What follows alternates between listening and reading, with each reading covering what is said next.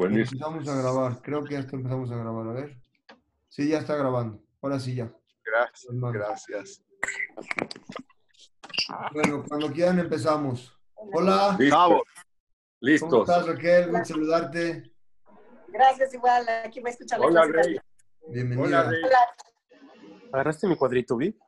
Bueno, vamos a empezar. ¿Agarraste mi cuadrito? Ah, sí, ¿lo quieres? Sí. ¿Están de acuerdo? Se ¿O quién? se Adelante, oye todo, ¿eh? Sí. Perdón. Nomás, no, que sepan todos que se oye todo. Si, si quieren, O sea, le, si los pueden van a poner, ver. le pueden poner mute al micrófono a su lado, o si quieren, yo se los pongo para que no se escuchen de ustedes a mí, pero yo a ustedes a mí sí. No, Eh, está no, bien, por si van a regañar. podemos hacer preguntas, ¿no? Sale. No, es que por si los van a regañar, que no los oigan los Que otros. no, los, que no, que no sea en público. Sí. Es la ¿Quieren esperar recomendación. No es- minutos o esa, no empezamos? es esa no es pero este, de Shulchan Aruch. ¿Eh? ¿Quieren esperar dos minutos o empezamos ya? Ustedes me dicen. Yo creo que. ¿Quién más iba a entrar? Moy. Voy. Y no sé si Sergio no contestó, ¿verdad? Freidkes no, dijo que se No. disculpaba el tocayo. Creo que se está uniendo Joshua. ¿Quién más está que no se ve? eh? Creo que Joshua está entrando. Y David entró.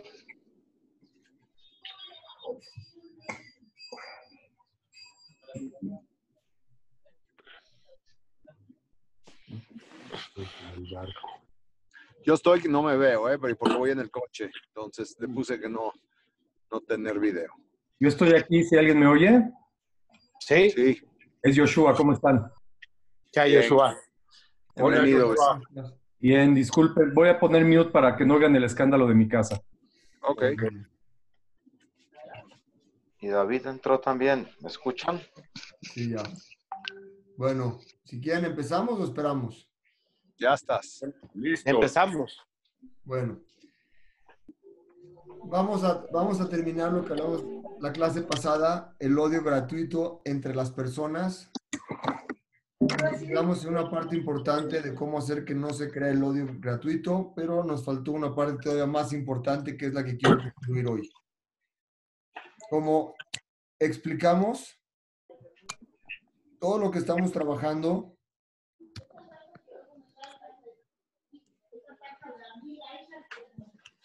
Amigos, pongan, los que no estén hablando, pongan de mute para que no tengamos este sonido. O de si re- quieres, Clemente, si quieres poner mute tú y al final hacemos las preguntas como quieras. Es buena idea. Porque si no va a estar con mucha interferencia y mucho ruido. Ahí están todos. Sale, vale.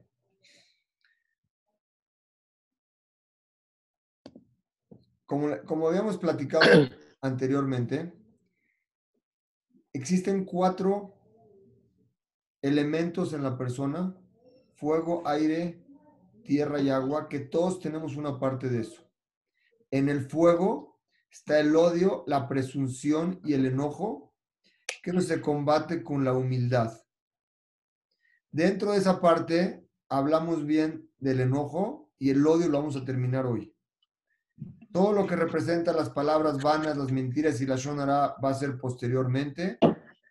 La tierra representa la flojera y el vacío y lo que está en lo que lo corresponde contrarresta es la alegría. Hay que ver cuál es la alegría verdadera. Y dentro del agua representan los placeres y las vanidades, que significa limitar los deseos. Vamos a concentrarnos en el odio el día de hoy y vamos a ver la siguiente explicación. El segundo Betamigdash, como explicamos la semana pasada, fue destruido por un odio gratuito, que es equivalente a los tres pecados capitales. ¿Cuáles son los tres pecados capitales? Matar, violar y abodázara. Cualquiera que odia dentro de él es equivalente a si mató, hizo abodázara o si violó. Aparentemente podemos decir no se compara estas tres con, el odio, porque son totalmente desequilibradas. No por odiar puede ser tan grave como estas tres penas capitales. Entonces vamos a explicar poco a poco para poder llegar a un, entendimiento lógico de estas palabras. Dice en hebreo, lo leo, Abal Migdash Sheni, el segundo templo, Shayus Kimba Torah, toda la gente en ese momento estudiaban mucha Torah, eh, mucha Torah. Y mitzvot, hacían muchos mitzvot, y Gimidul Hasadim, favores unos a los otros, se hacían más de lo que nos manejamos. Pregunta el, la Gemara, mi penema hará, ¿por qué se destruyó? Si había Torah, había misbot y la gente se ayudaba unos a otros. Contesta la Gemara, mi pene shaitabo sinat hinam, existía un odio gratuito. Vamos a explicar qué es odio y qué es gratuito, porque existe un odio el cual no es gratuito, el cual lo provoca alguien. Pero existe un odio en el cual sí es un odio gratuito. Te viene a enseñar Sheshekula, que es equivalente la envidia, el sinat hiname, odio gratis, no odio normal. El odio gratis, para diferenciar, existe un odio gratis y un odio provocado. Vamos a hablar del hiname, el que no tiene motivo. Es que Neged está en la misma báscula contra las tres penas capitales, que son Abudazara, hacer idolatría, Giluta y Arot, tener hacer, eh, violaciones y derramar sangre. Explica la pregunta lógica. Si lo odia por algo, no es gratis. Si alguien te hizo algo a ti, entonces el odio que tú tienes no es un odio gratis, es un odio provocado. Pero si no te hizo nada, ¿por qué lo vas a odiar? ¿Dónde está ese odio en la persona si realmente no te hizo nada? Contesta el, Hazonish, no es un odio que viene del cerebro. El cerebro no actúa para odiar, sino viene de la naturaleza de la persona. Dentro de nosotros, todos nosotros, en la parte natural que tenemos, existe una envidia. Es algo natural de la persona que siente envidia por nada. Tú ves a alguien que tiene algo más que tú tú ves a alguien que hizo algo diferente que tú, tú ves a alguien que lo tomaron en cuenta más que a ti, automáticamente tienes un odio sin que esa persona te haya hecho nada. Eso se llama, perdón, ¿quieren hablar alguien? ¿Alguien quiere hablar? Perdón, a ver si quieren se los quito porque alguien me quiso preguntar algo. A ver, es que me gusta más si los escucho. Creo que no tienen mucho ruido ahí. Permíteme. Un, un mut, un mut. Ahora sí, ¿tiene alguna pregunta? No, ninguna.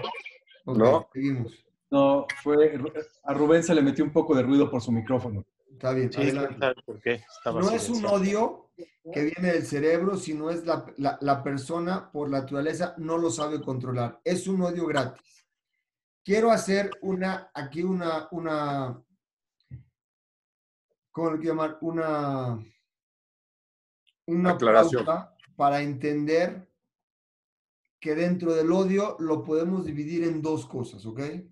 Algo que se llama enojo y algo que se llama resentimiento. ¿Dónde entra el odio en estas dos cosas? Según la Torah, una cualidad mala, por ejemplo, es el enojo, el honor. Son cualidades no correctas. El jefe del favor, ser paciente con los demás, honrar a tu compañero, son minos buenas. La pregunta es, ¿Dónde entra el odio? La Torah te puede enseñar un resentimiento y un enojo, pero el odio no, lo, no hay una definición en medio de esto. Le preguntaron los Talmidim a Rabí Barabá, ¿cómo tu maestro alargaste tantos días tu vida? Fue un rabino que vivió muchos años. Les contestó a ellos, mi yamai, en mi vida nunca tuve akpadá dentro de mi casa. ¿Qué es akpadá? nunca tuve un resentimiento dentro de mi casa. Explica el Rambam y dice así, el que pone resentimiento dentro de él, ¿sí o no? Aparentemente es una ramificación del enojo, pero dice, no es así. Es algo mucho más complicado que eso. El enojo es algo que le llega a la persona, pero no le crea. eh, eh, Quiero que me entiendan este tipo de enojo, ¿eh? para diferenciarlo bien, porque son pues que tenemos que diferenciar para saber dónde entramos. El enojo no te deja marca en tu corazón. Lo que te deja marca en tu corazón no se llama enojo. Por ejemplo, te hacen enojar a ti por algo, una persona la hace enojar, pero ese enojo al poco tiempo se le olvida y se le va. Eso es enojo. Pero cuando te hacen algo y tú te enojas, pero te quedó mucho tiempo ese enojo que te quedó marcado en el corazón, se llama resentimiento, akpadot, resentimiento hacia otra persona. Entonces ya podemos entender un paso más cómo funcionan nuestros sentimientos. Te puedes enojar con alguien por algo, pero si es un enojo pasajero que no dejó una huella en tu corazón o en ti, simplemente se llevó un enojo. Pero si sí dejó en ti un resentimiento, no se llama enojo, se llama resentimiento. ¿Hasta aquí tienen alguna duda? No. Seguimos. No, todo bien. Aparentemente, el enojo y el resentimiento son diferentes. El enojo se pasa rápido, pero el resentimiento se queda en el corazón y ahí empieza el odio. Ahí es cuando empieza el odio. Este no es un odio gratis, es un odio provocado por un resentimiento. Este resentimiento provoca y le va creando a la persona en él que empiece a sacar de él palabras y acciones no correctas. Dice así, el resentimiento, Shemura Etev Balev, se guarda bien guardado en el corazón y por cuanto que lo tienes muy guardado, no lo sacas y se queda como en una olla express. Y empieza a ser cada vez más, hierve más ese resentimiento y con el paso del tiempo se convierte en odio. Ya tenemos ahora sí tres niveles. Enojo es algo que te pasa, pero no te queda grabado en tu corazón como un resentimiento que, no, que te molesta. Pasó y pasó. Si te quedó, se llama resentimiento. Si ese resentimiento lo guardas y no lo arreglas, se convierte en odio. Y el odio es lo que estamos hablando ahorita, que es algo malo que le provoca a la persona destrucción. ¿Dudas? No. No. Seguimos. Sale de todo esto que el odio de un compañero, como lo, como la Torah, cómo lo pone, sale en una conclusión. Una persona que por resentimiento no hablaste con él tres días, se considera esto ¿por qué? Por envidia. Y ahí empieza el odio, pero en su raíz que va a crecer exponencialmente. Tienes enojo que no te dejó un resentimiento, simplemente te molestaste, que ahí sí te tienes que quedar callado, ahorita vamos a explicar. Ahí guarda tu enojo. Cuando te dejaron una marca en ti, se llama resentimiento. Si ese resentimiento no lo sacas y no lo arreglas, se convierte en odio. Y este odio es lo que destruye a la persona. Por eso dijeron los Jamim, el cas, el enojo, guárdalo, no lo saques. Cuando estás enojado, cálmate, no te enojes, detente. Una persona que es persona, que se llama Adán, Kobesh casó, que es Kobesh, domina su enojo. Conquista. Conquistas tu enojo, pero ese enojo no te está dañando. Simplemente es un enojo momentáneo, que si tú lo dejas pasar uno o dos días, se te olvidó, se acabó. Ese es el enojo. Por lo tanto, quédate callado. ¿Para qué le echas más leña al fuego? Si hablas, la gente va a ver. Y de ahí, de eso que hablaste, de lo que hiciste, ese enojo se vuelve en un problema muy grande. Pero la persona que es fuerte, Mia Gibor, ¿quién es el fuerte? Akubesh et Yisro, el que realmente dentro de él domina su enojo, su instinto. Segundo paso, la akpada, el resentimiento. Ahí sí necesitas correr y sacarlo de tu corazón. La persona no puede estar resentida. Y esto es lo más difícil que hay dentro de nosotros. Sacar los resentimientos que nosotros tenemos. Quitar ese resentimiento del corazón son Meabodat Akashot Shebamigdash. Eran los trabajos más fuertes que teníamos en el Betamigdash en esos tiempos. ¿Sí me explico? Si es así, Sí. ¿cómo sacar esa akpadá de nosotros? Dice, de las cosas más difíciles que tiene la persona día a día es que dentro de él se crean resentimientos gratis. Te fuiste con un amigo a comer, no te invitó, no te dijo lo que tú querías que te dé, te querías que te dé, que dé un honor, no te lo dio, te queda un resentimiento. Fuiste a un lugar donde le dio un honor a tu compañero y no a ti, te queda un resentimiento. Si nos ponemos a analizar día a día, nos podemos dar cuenta y despertamos esa sensibilidad de nosotros, porque a veces la tenemos bloqueada, que es lo peor que puede pasar. Ya no tener esa sensibilidad de ni siquiera qué son los resentimientos que tenemos, porque en el inconsciente los tienes y luego lo, lo sacas como una olla express. Empezar a entender qué es lo que te hace resentimiento. Al principio no lo vas a encontrar, dice Ravolve. Pero si quieres trabajar una y otra vez, te vas a dar cuenta cómo en el día te encuentras muchos lugares, a muchas personas que hicieron en ti una huella de resentimiento. Y el trabajo está en quitar ese resentimiento, no dejarlo dentro de ti, porque si lo dejas, se crea el odio y el odio destruye a la persona misma. El resentimiento estás tú con él. Si no lo arreglas, te va quedando y te va creciendo y dentro de ti crea un odio que destruye a la persona. Como vamos a ver así más adelante. Existe amor y existe odio. Son una la otra. Muchas veces definimos el odio o el cariño según la impresión de la primera vista, como explicamos la vez pasada, la semana pasada. Según este instinto, decidimos la manera de cómo dirigirnos con el compañero. El Hazunish, un gran rabino en Benebrak, en su libro Emunay Bitajón, explica algo y dice muy bonito. El odio o el cariño de una persona que ves la primera vez, es como dijo Jorge, a ver si nos dices cómo fue.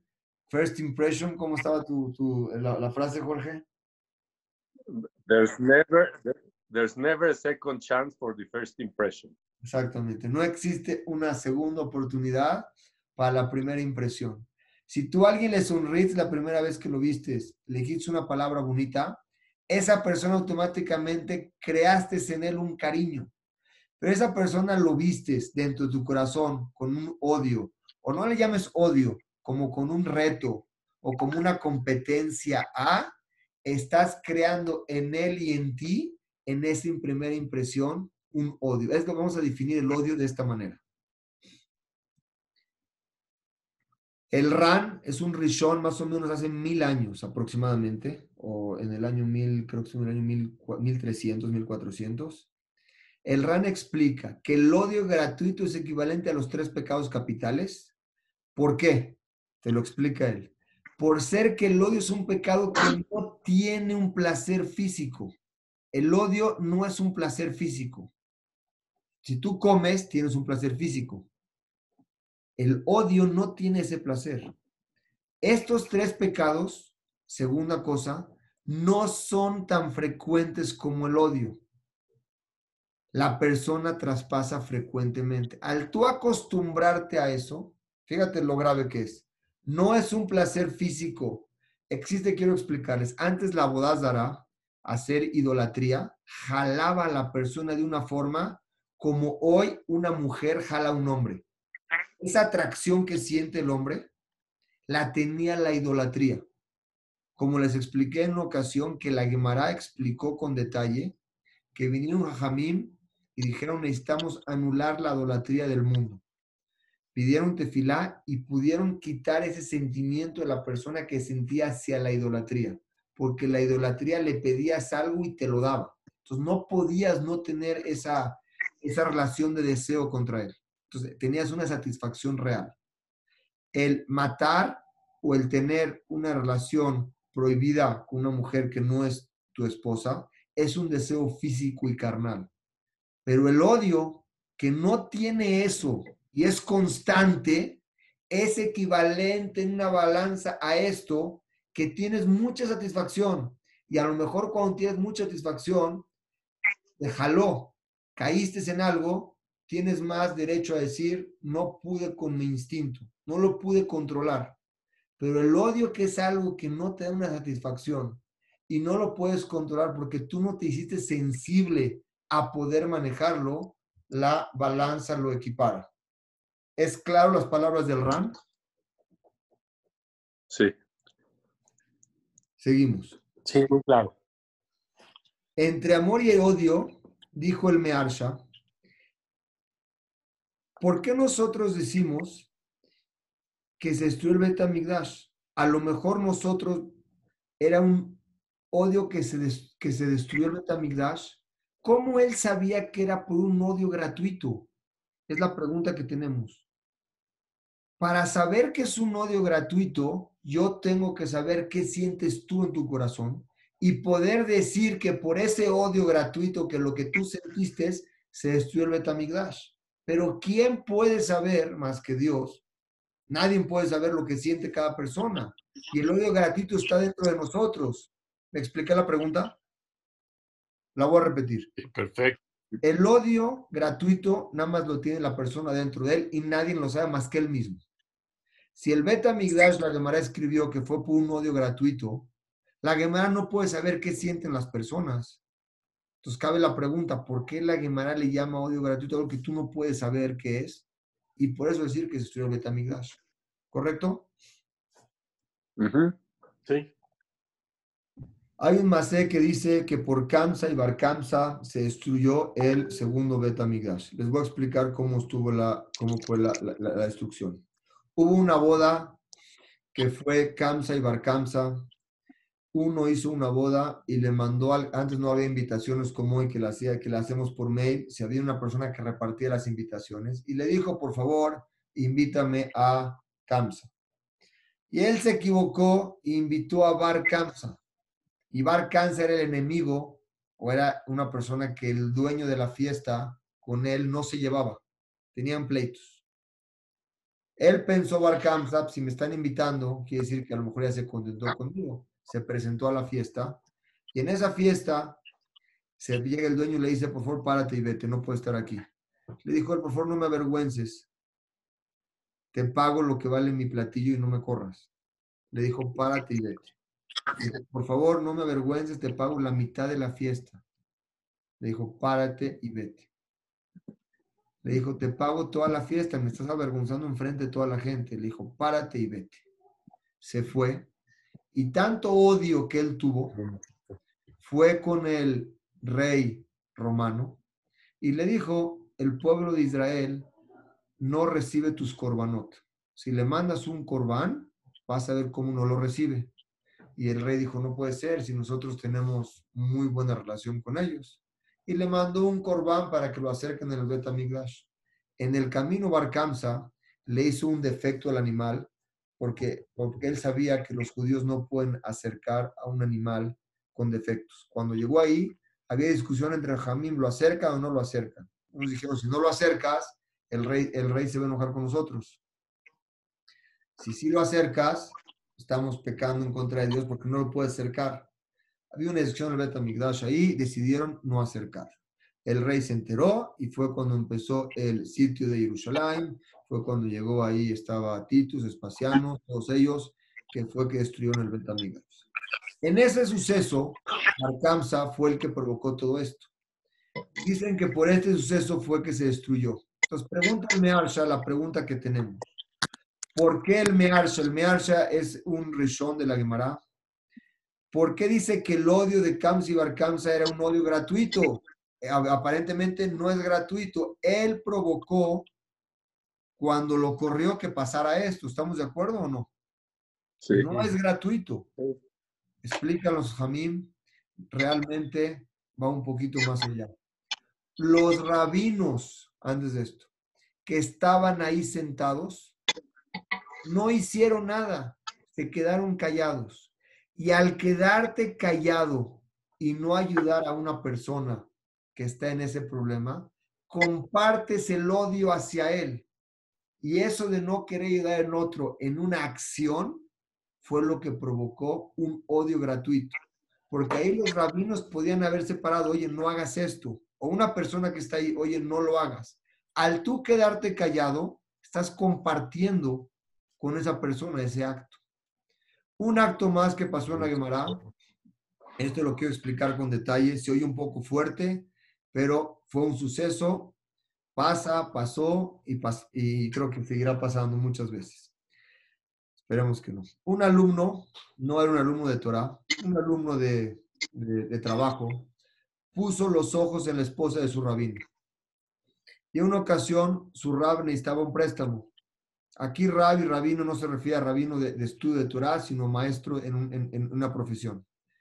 Le dijo al alumno, mande a su esposa a mi casa y yo le voy a dar el préstamo. ¿Por qué mandaría la esposa de alguien a pedir? Primer pregunta. Segunda pregunta. Cuando llegó la esposa, la encerró tres días. Y vino el maestro y le preguntó, oye, mi esposa, ¿dónde está? Le dijo el alumno, ¿sabes qué? Se fue inmediatamente de mi casa, le di el dinero que me pediste que le preste, pero escuché que la violaron en el camino. Yo le recomiendo, estimado rabino, que la divorcie. Si quiere, le presto para que le pague la que tú va. Y con eso lo hacemos, porque él no tenía dinero. Dijo, bueno, fue así. El rabino realmente tenía problemas económicos, este, esta persona, y cuando una persona no está al 100% en su mente, está, estaba todo mebulbal, como dice en hebreo, mareado. Bueno, fue así que la divorció. Y el alumno, cuando ya vio que la divorció, se casó con ella. Cuando el alumno le viene a cobrar al rabino, hasta aquí no hay ningún pecado. Obviamente lo que hizo éticamente no es correcto, pero aquí no hay un pecado. Todavía no existe el pecado aquí. El rabino tenía que pagar. ¿Cómo tenía que pagar su deuda? Fue a casa del alumno para pagarle siendo su sirviente o su esclavo. Entonces imagínense, el alumno estaba con su esposa de él, ex esposa del maestro, comiendo y bebiendo. Y el rabino ahí venía que a servirles vino. Le salieron lágrimas en ese momento, cuando salieron lágrimas, en ese momento se decretó la destrucción del Betamigdash. Así trae la Gemara en Gitín. Una de las cosas que trae la Gemara muy fuertes es, ¿por qué en ese momento, la Gemara habla de todo y analiza todo, ¿por qué hasta ese momento que se cayeron las lágrimas, por qué ahí fue cuando se destruyó? ¿Por qué no desde que, desde que se empezó el Mased, toda la historia, se decretó? ¿Por qué en el Shamaim se decretó cuando cayeron esta- estas? Explica ahí, por cuánto hubo gente que no se ocupó, dice Ela, Mashambru, que dijeron que en ese momento se cerró el, el, el din, ¿cuál era la cabana? Para enseñarte que la gente no se ocupó de entender que era que Sinat Hinam era un odio gratis, ver cómo una persona, tu compañero, sufre y tú no lo ayudas, eso se llama Sinat Hinam. Una de las cosas que la Torah nos enseña es ser sensible hacia los demás. Cuando tú sientes que alguien necesita algo y tú lo ayudas, eres una persona sensible que lo estás ayudando. Muchas veces no lo quieres ayudar porque compartes y estás de acuerdo en el sufrimiento que él tiene que se lo merece, por ejemplo. En ese momento estás compartiendo un odio gratuito el cual no existe. Nosotros por naturaleza es la persona, en muchas ocasiones, cuando escucha una noticia de alguien que le fue mal en algo, véanlo automáticamente como que se siente mejor, que el otro le fue mal. Eso la Torah le llama un odio gratuito. No viene del cerebro, viene algo natural que todos tenemos. Así como nos da sed, algo natural tenemos de sentir una satisfacción cuando una persona no le va bien. Y es lo que la Torah nos dice, tienes que trabajar en eso día a día para poder ser sensible que a tu compañero lo tienes que querer. No odiarlo. Querer a tu compañero. La Gemara explica más adelante, explica el Mearsha, que aunque el pecado fue de una sola persona, fue uno solo. ¿Por qué castigaron a todos? Sin embargo, el castigo fue para todos, ya que ellos se quedaron callados y no lo reprocharon. Quiere decir que en ese momento del Bet Migdash estaban viendo y estaban sintiendo que existe un tema que una persona pudo provocar una destrucción tan grande en Am Israel. Pero no fue esa persona, fueron todos los que estábamos ahí o que estaban ahí que compartieron el dolor de una persona, pero con odio gratuito, no para ayudarlo, sino como aceptar lo que le está sucediendo. Esto fue lo que lo provocó. El quedarse callado y no actuar para bien en contra de tu compañero. Dice el Bash, muchas veces las personas se ayudan entre sí. Cuando a alguien le pasa un daño, todos se apuran para ayudarlo.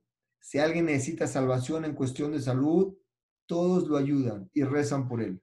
Cuando una mujer va a dar a luz a sus compañeras, le ayudan aún en la mitad de la noche. No hay amor más grande que este. Sin embargo, todo este amor es por cosas físicas. Cuando se trata de algo espiritual, que es lo principal de la persona, hay poco amor. Es decir, cuando la persona ve a su compañero que se desvía del camino o hace un pecado, no lo reprocha. Si ve que, si ve que esta persona habla, habla sonará, hace algo no correcto, se quedan callados. Pero sí, si le pasó un accidente, todos lo van a ayudar. Pero si estás dando cuenta que esta persona está haciendo algo no correcto espiritualmente, el no ayudarlo se llama un odio gratuito hacia la gente. Si nos podemos dar cuenta, hoy el mundo está cambiando. En pocas horas, Dios, en lo que estamos hoy, movió al mundo de una forma impresionante. El primer punto que podemos observar antes de, seguir con esto, creo que es el tiempo, es, Hashem volteó el mundo exactamente como lo hizo en Egipto con las diez plagas. Cambió la naturaleza, cambió, en, en, Egipto no podían salir de sus casas. Ahorita a lo mejor podemos entender que era en Misraim una plaga y que los judíos no la tenían y que todos los buenos tenían ciertas plagas. Y llegaba una tras otras hasta que fallecía la gente. Hoy es claro que, en el mundo existe, hay mucha abundancia económica en el mundo, mucha. Aún hoy los billonarios que vivían en medio de todos sus placeres, hoy su vida cambió como un barco, una tempestad en medio del mar que no saben qué hacer. Si ustedes se preguntan qué hace Hashem hoy, por qué hizo todo esto, la persona en todo lo que se apoyaba en qué era, en su dinero, su capacidad, su poder, su forma de vida, sus lujos, sus placeres. Hay gente, conozco gente que tiene, tenía viajes planeados de aquí a un año. Le decías tal fecha, te decía dónde iba a estar, en qué parte del mundo. Hoy ya no es así. Todo cambió en segundos. En 24 horas, Akaosh Hu movió todo. Negocios, no hay negocios. Hoy, si me preguntan, el mundo está ciertamente espiritual como Hashem quiere que esté. Y eso lo Hamia Kubirel, por eso lo puedo repetir. No hay estadios, no hay discotecas. Los hombres y mujeres respetan, se respetan entre sí, quiere decir, están con su esposo únicamente. No tocan una mujer, no salen otra mujer. Son ellos realmente apegado a su mujer, pueden entender que hoy Dios mueve el mundo con un dedo en segundos le da la vuelta. Esta epidemia que nos pasó el día de hoy es algo realmente muy, muy delicado para el que entiende la gravedad de las cosas. Luego les voy a enseñar los códigos de la Torah, como lo encontré. Se llama Milhemet Hashem, la guerra de Dios. Es algo que Hashem tenía que poner alto a ciertas cosas en este mundo. El que quiere abrir los ojos y lo puede entender. Pero hay algo que Hashem no tocó, si se dan cuenta. ¿Qué no, qué no tocó Hashem? No tocó el área familiar, el área de convivencia de una familia con sus hijos y no tocó el área espiritual. Si nos preguntamos hoy qué ventajas podemos sacar de esto, la persona conoce más a sus hijos y a su esposa. Antes era un intenso celular y 24 horas sin poder entender qué es uno a otro.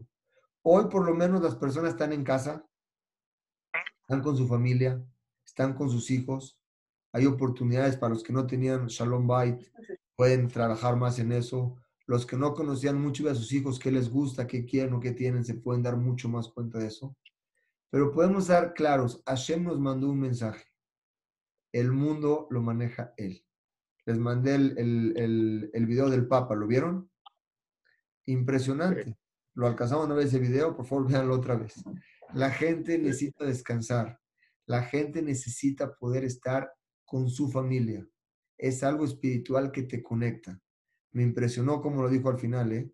No somos máquinas y realmente vivimos como máquinas. Y Hashem lo que nos da es un cuerpo y un alma. El cuerpo es espiritual, es, es material, pero el alma es para poder enaltecerla y poder apegarnos a Hashem. Si hizo esto Hashem, esta epidemia, es para enseñarnos algo, como lo dijo Rab eh, eh, Berkovitz. Este es un tema que tiene que ver Ben Adam la Javeró. Tenemos que pensar en los otros, tenemos que sentir lo que los otros sienten, pero más profundo que eso, tenemos que no sentir nosotros un odio gratis hacia la gente. Ese odio gratis hacia la gente se crea porque dentro de nosotros no nos trabajamos para poder ser mejores como personas. Esta enfermedad es, si uno sale a la calle, ¿qué piensa? No salgo porque me puedo contagiar, pero esa no es la visión correcta. La visión correcta es, no salgo porque a lo mejor puedo después contagiar a otro. Quiere decir, estoy pensando en otra persona, no nada más en mí. Eso es parte de lo que es el Sinat Hinam, de lo que estamos hablando hoy. El odio gratuito en el Betamigdash se manifiesta en que no habría reproche. Y si alguien hacía algo mal, los de alrededor no les importaba. Y no le impedían, como dice la Gemara. La destrucción del templo fue por la falta de reproche al prójimo. Eso provocó que se extienda el mal y se fortalezcan los decidentes, que decir la gente que estaba en contra. Pero repito esto para que nos quede claro. ¿Qué quiere decir que no había reproche hacia el otro? Si yo no reprocho al otro es porque tengo un odio gratuito. No sé si me explico en eso. Es algo más, allá de lo, que, de lo que dicen mis palabras. Cuando yo veo que alguien está haciendo algo malo y no le digo, no lo quiero corregir, no lo quiero. Existe un odio gratuito. Quiero decir, qué bueno que esté en esa situación. Y es lo que no debemos de sentir nosotros. ¿Quedó claro este punto? ¿Sí me escuchan o no? ¿Sí? ¿Está claro? Sigo. Sí, te escucho. Dentro de esto, de igual manera, el acontecimiento de Kamsa y Bar Kamsa fue falta de reproche, como dijeron nuestros sabios en el, en el primer Tamigdash. ¿Por qué los rabinos permitieron eso? Y yo. Ya estoy, perdón.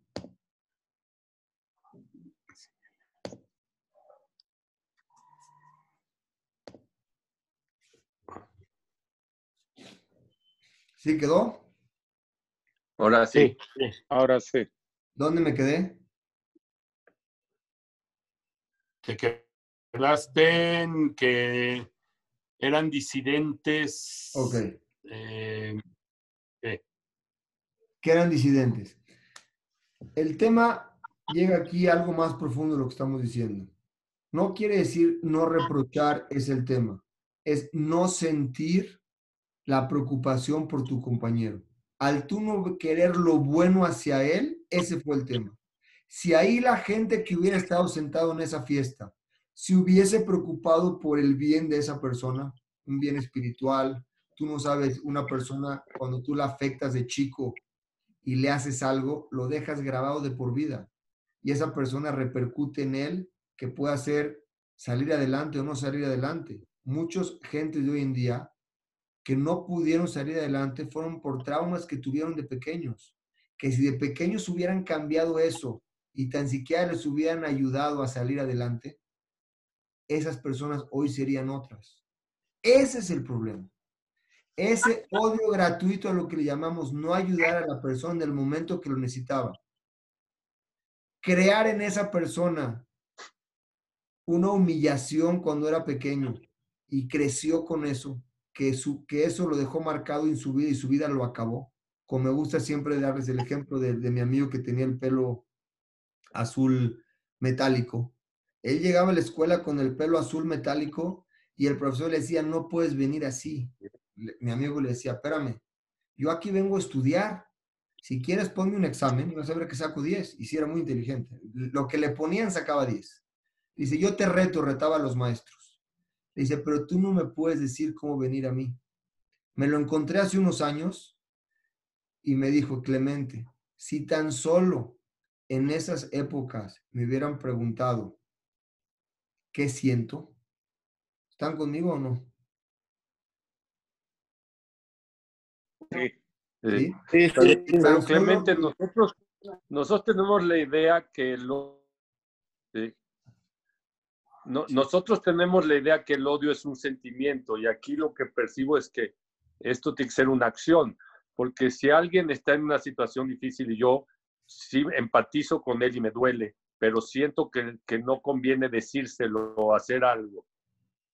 Entonces, este, Está bien, pero ahí, o sea, aquí No. le estamos No, no, o sea, necesita la acción, ahí estás de acuerdo porque no conviene, en- no conviene en ese momento.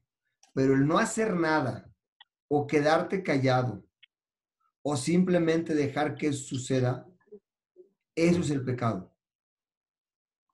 ¿Cuántos niños hoy que son grandes no sufrieron por algo que se les quedó marcado cuando eran pequeños? ¿Cuántos amigos no tenemos que realmente hoy su vida es diferente porque desde chicos algo les sucedió? Esa, esa es la destrucción del beta Migdash. Pero más que la destrucción del beta Migdash es la destrucción del, del ser humano, de nosotros mismos. Eso es lo que es no ser un buen ser humano. Un ser humano se preocupa por el otro, no puede existir dentro de él. Esto que le estoy diciendo. La conclusión que les quiero decir, perdón, es, permítanme un segundo. La conclusión que les quiero decir en esto es, Lotis naet ajija biloabeja, no odies a tu compañero. Ojiach tojiach etamiteja. Reprochar, vas a reprochar a tu compañero cuando ves que está sufriendo porque alguien lo hizo sufrir, porque su camino no es el correcto. ¿Qué decir reprochar? ¿Quién es mejor? ¿Una persona que te hace reír o una persona que te hace hacer reintrospección de tus cosas para que crezcas?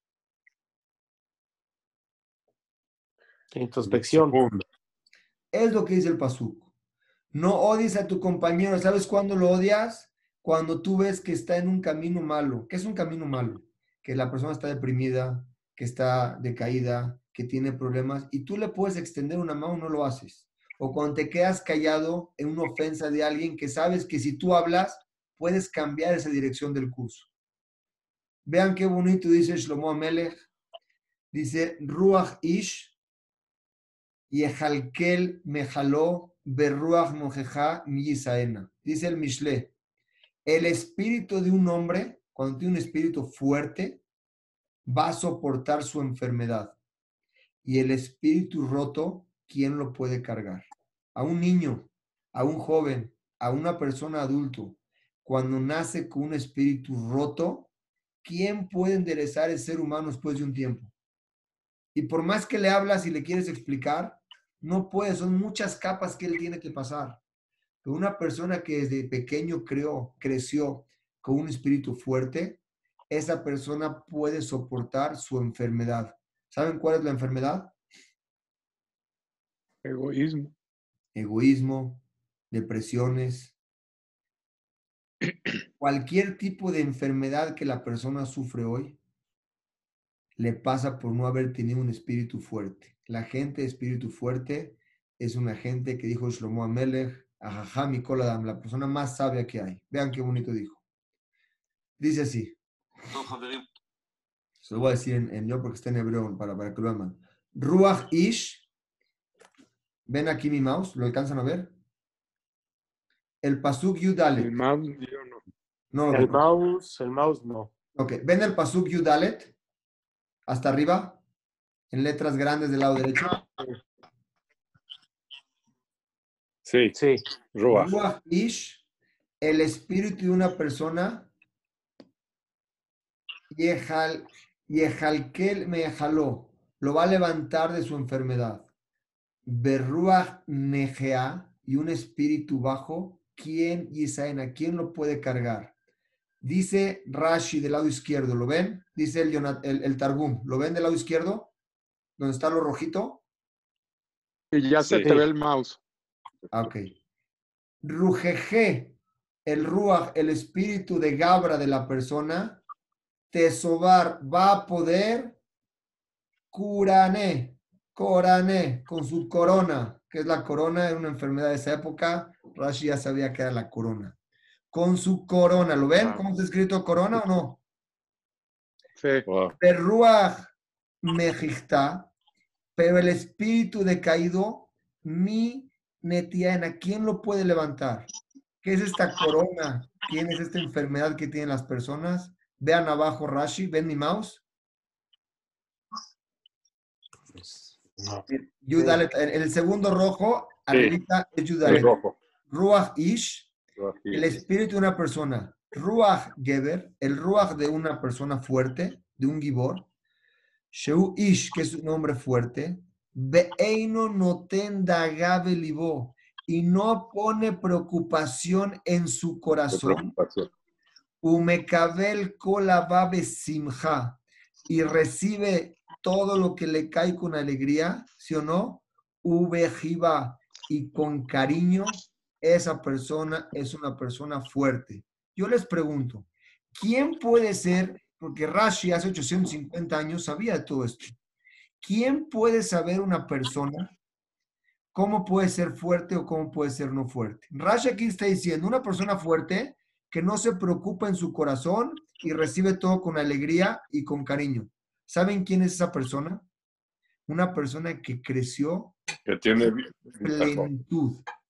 ¿Cómo crees con plenitud y con bitajón cuando dentro de tu vida no pasaste por gente que dejó marcada tu vida? No pasaste por humillaciones, no pasaste por X, Y o Z. Esa gente que no pasó es gente fuerte que se puede levantar y puede tener besimja o bejiva, que decir, con alegría y cariño. Pero nosotros no debemos ser quienes afectemos a otra persona con nuestra habla, con nuestros hechos. No somos quien para bajar a una persona. Pero al contrario, cuando tú a tu compañero lo honras, Imlojet Jabereja, reina, reinas a tu compañero sobre ti, lo haces rey, está haciendo que su rúa, que su espíritu se fortalezca. Y esa persona, cualquier problema que le llegue, cualquier preocupación, ¿cómo la ve? Ya se le hace secundaria porque no tiene la carga de un atropellamiento así de pequeño. Y al contrario, es una persona elevada. ¿Quién lo elevó? Tú como compañero. Dice más abajo el segundo el rojo. ¿Ven el rojo abajo? Ruach Ish. Sí. Sí. Ruach Asikli. Sí, sí. El Ruach, el espíritu de la persona inteligente. Asher Ish Yisbol, que esa persona puede soportar. De Hizik Aguf, puede soportar enfermedades del cuerpo. ¿Cuáles son las enfermedades del cuerpo? Las depresiones. ¿Quién aguanta una Quiera. enfermedad de un cuerpo? Hole Aguf. Y, Cualquier Perdón. enfermedad. ¿Perdón? No, sí, cualquier enfermedad del cuerpo es cualquier enfermedad y que no está relacionada con el... cuida al cuerpo vibriutó de su salud, inclusive su enfermedad, no lo vas a tocar, porque es una persona que está que siempre besimja. ¿Cómo es besimja? Con alegría y con cariño. ¿Cómo puedes estar tú con alegría y con cariño si dentro de ti hay un odio? ¿Y qué crees? Ese odio es un odio gratis, porque ni te hicieron nada. Simplemente fue un resentimiento con lo que empecé al principio. Que no te dieron el lugar donde tú querías, que no tomaron en cuenta como tú querías, que no te hicieron lo que tú querías que te hagan, empiezas tu corazón a tener un resentimiento. Tres días no hablas con él, en ese momento se empieza a crear como odio. ¿Esa persona puede vivir con alegría? Yo les pregunto a ustedes. No. No. No, ¿Esa pe- persona No. puede vivir con cariño hacia los demás? No. no. No, muy difícil. Como explicamos, nuestro cuerpo, tenemos 600 248 miembros, seis- eh, 365 nervios en nuestro cuerpo que se alimentan de una neshama, de una alma. Esos 248 y, y- y 365 suman 613. 613 conductos tiene nuestro cuerpo físico. Nuestra neshama tiene 613 conductos que alimentan al cuerpo. Esa neshama alimenta cada parte del cuerpo, física y espiritual. Y esa neshama, con las mitzvot, se fortalece a todo el cuerpo. Pero dentro de esas mitzvot son la vestimenta de que ellos lo hablamos varias veces, de nuestras cualidades como persona. De nada sirve cumplir mitzvot si la persona no tiene midot.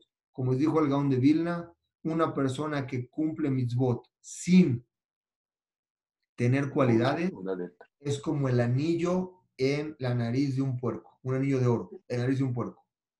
Lo principal son tus cualidades.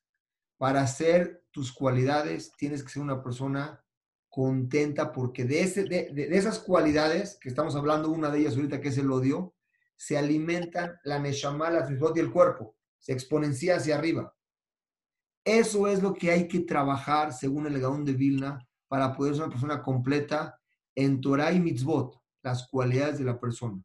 Obviamente no se puede llegar a eso si no es por medio de las mitzvot, porque las mitzvot ayudan y guían a la persona a ese camino.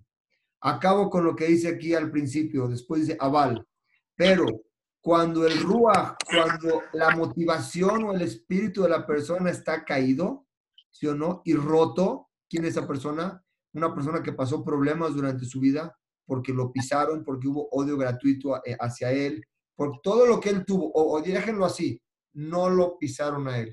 Él no trabajó en él para no tener odio gratuito, al contrario, tener alegría sobre los demás. Él no trabajó en eso. Esa persona que pasa es una persona triste y deprimida.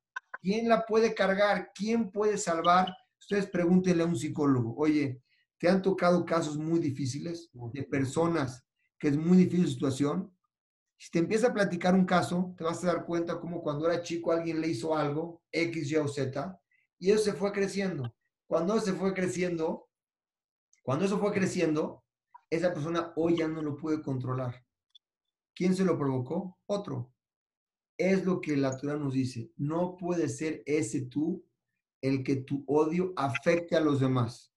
Y no nada más que afecta a los demás un odio que es condicional como un resentimiento. Por eso hay que sacarlo. Sácalo, sácalo del corazón, sácalo. No lo guardes. Ve, habla con la persona y saca ese odio. Cuando es odio, porque te puede afectar. Pero hay otro odio que no tiene justificación y es un odio gratuito, el que tú te creas dentro de ti por no trabajarte a ti mismo. Acaba diciendo el Pasuk, que en aguf no seota, el cuerpo no aguanta es- eso y esa persona se enferma. La hazik para enfermarse, ki im i et aguf, porque es la destrucción del cuerpo. Conclusión, quiero que vean algo arriba, me voy a regresar aquí. Quiero que vean esto, voy a regresar una presentación aquí. ¿Ven donde dice el Yud Het? ¿Ven lo que dice arriba Yud Het? Sí. Aquí se los enseño mejor. ¿Ven el Pasuk? ¿Ven donde dice Mishle Pasuk? Perek Yud Het. ¿Lo ven? Sí, Entre paréntesis. Luego Pasuk Yud Dalet. sí. No creo que, creo que sea casualidad. Pero el Perek Yud Het, si agarras la palabra, la Yud, la Het, y luego la Yud y la Dalet, dice la palabra Yahid. La persona individual. ¿Sí me lo ven el simán o no? La persona individual, que es Yahid, que esa persona Yahid tiene en su corazón un Ruach Tov, el curané, la corona, las enfermedades del cuerpo, no se refiere a la corona de hoy, no sé por qué no dice corona, pero el curané, son las, el coroné, escribe la corona de hoy como lo encontré en la Torah igualito, no lo va a tocar a él porque es una persona alegre. ¿Quién es la persona alegre? La persona que confía en Dios y todo lo que le llega a él lo recibe con qué? Con cariño. Este odio es algo que tenemos que trabajar en él. Simplemente concluir, la oportunidad que tenemos hoy es, que Dios nos dio hoy, es el odio aleja la alegría, la alegría aleja el odio. Hoy, qué mejor momento que estamos con nuestras familias, con nuestros hijos, estamos dentro de nuestras casas y podemos hacer mucha re- reintrospección dentro Claro, de nosotros mismos. ¿Sí? ¿Te escucho, Abraham? ¿Sí?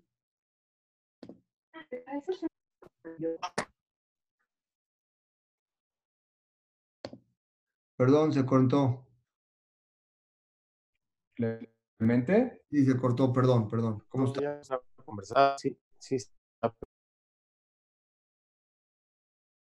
Clemente, Sí, los escucho, perdón, apenas los esperemos escucho. un segundo. Ya. Este, no te fue- oigo. ¿ya nos, ya nos ves? en la conclusión estabas, Clemente. ¿Perdón? Ahora sí, ya te vemos. en la conclusión. La, con- la conclusión. Dios nos dio Perdón, abrazo. la conclusión. ¿Les quedó? o Se la repito, no, no escuché. No, no, no la oímos. La conclusión es, Dios nos dio esta oportunidad de estar en casa, estar con nuestras familias, poder hacer reintrospección de nosotros mismos, cómo ser mejor con nosotros, cómo ser mejor con nuestros hijos, con nuestra esposa, que es lo principal de nuestra vida.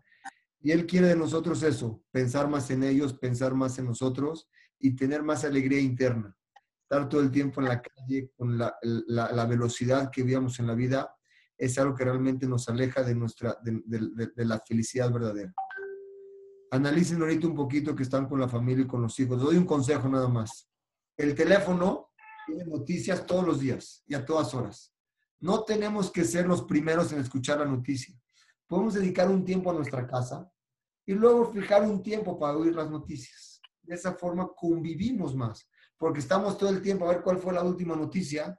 Estamos perdiendo lo bonito de tener a nuestros seres queridos con nosotros para poder crecer como familia, que es lo que creo que Dios, según Jamia Kubilel, de nosotros, unirnos, estar con nuestra familia, que es lo importante en nuestras vidas, y saber que el Yehudi, con Torah o Mitzvot, siempre está protegido.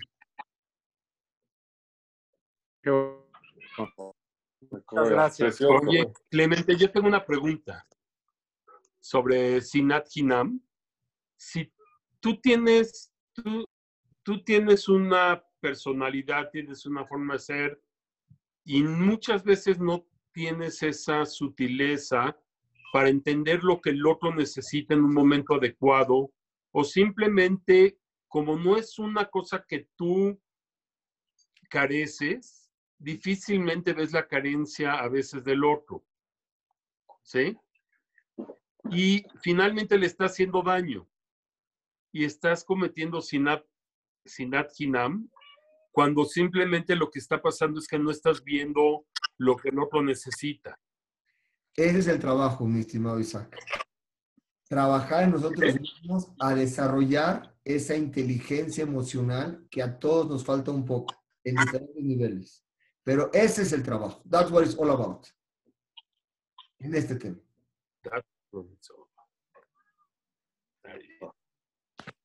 Bueno. ¿Estás en la playa. Isaquito? ¿Eh? ¿Estás en la playa? Pues no exactamente, mi querido Moy, mira, esos eran mis piernas. Ayer estábamos haciendo algunos, a ver cómo funcionaba esta cosa para algo que quería hacer Raquel, y vi que le podías poner fondos. Ah, Y le iba a poner el de la oficina, pero dije, nah, mejor la ¿Eh? Así es. Eh, Así como Clemente tiene los libros atrás. ¿eh? Oye, Clemente, una pregunta. dime. Sería mucho pedir, a reserva de que todos quieran y tú puedas, que fueran dos clases a la semana. Mucho gusto. Yo, lo que ustedes puedan, yo, la verdad, no es por nada, pero yo me la estoy pasando súper. Yo puedo trabajar desde aquí. desde aquí, con este tema, ya me ahorro todo, me das más tiempo de estudiar los libros. Yo estoy muy contento. Pues a mí me gustaría por video, mientras estamos en encerrón, tipo el martes, no sé qué opinan los demás. Yo no sé cuántas no sé cuántas clases queden, pero yo voy a decir que diario tengo clase a las 5 para poderme disfrutar una hora y media solo. Está bien, con gusto. Pónganse de acuerdo y sería un gusto, podemos tocar varios temas bonitos. No. Clemente, tengo una pregunta. Claro, Raquel. Tengo una pregunta. Ya. La, la- también se debilita la tristeza fuerte o una neshama. Un- Perdón, se Raquel. se- debilita la, le- la neshama aunque no haya sido herida. No se Perdón. escuchó, perdón. No escuché tu pregunta. ¿Se debilita la Neshama cuándo? Cuando hay una tristeza profunda o un duelo, aunque no haya sido a temprana edad, en la infancia, Claro, son, son cosas que la persona pasa. Obviamente son cosas que Hashem, si es, son dos cosas. Cuando Hashem decidió algo en la persona que le pase, que perdió un ser humano a una edad pequeña, eso un ser humano no lo provocó. Eso lo provocó Dios y Dios a esa persona le va a dar herramientas para crecer en la vida, como te puedes dar cuenta, y pueden llegar muy lejos. Esas son cuentas de Dios. Sí puede debilitarse, pero a veces un bajón para poder subir. Ok. No debilita. Pero eso es muy diferente a que un ser humano provoque un debilitamiento a una persona que puede estar marcado.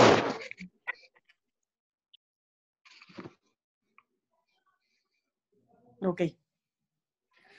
Bueno, señores, fue un gusto. Gracias. Fue un gusto que estén aquí las señoras. Raquel, mucho gusto. Que repita. Nos estamos en contacto. Muchas gracias. Natina también está. Ah, no la veo, no te veo, Jorge. ¿Cómo estás? Es que te escondiste. Aquí estaba. Ah, hola, Jorge. Está. Uy, estaba la prima mayor. Bueno, pues muy bien. Están todos Hola en a todos. Me da gusto, ¿eh? En familia y conviviendo. Muy bien. Gracias, Clemente. Como debo de ser. Estamos en contacto. Hacemos Gracias, otras. Clemente. Mucho gusto. Muchas gracias. Saludos a Gracias, todos. Clemente. Cuídense mucho. Bye. Vale. Bye, bye. Bye, bye, gracias. bye. Adiós.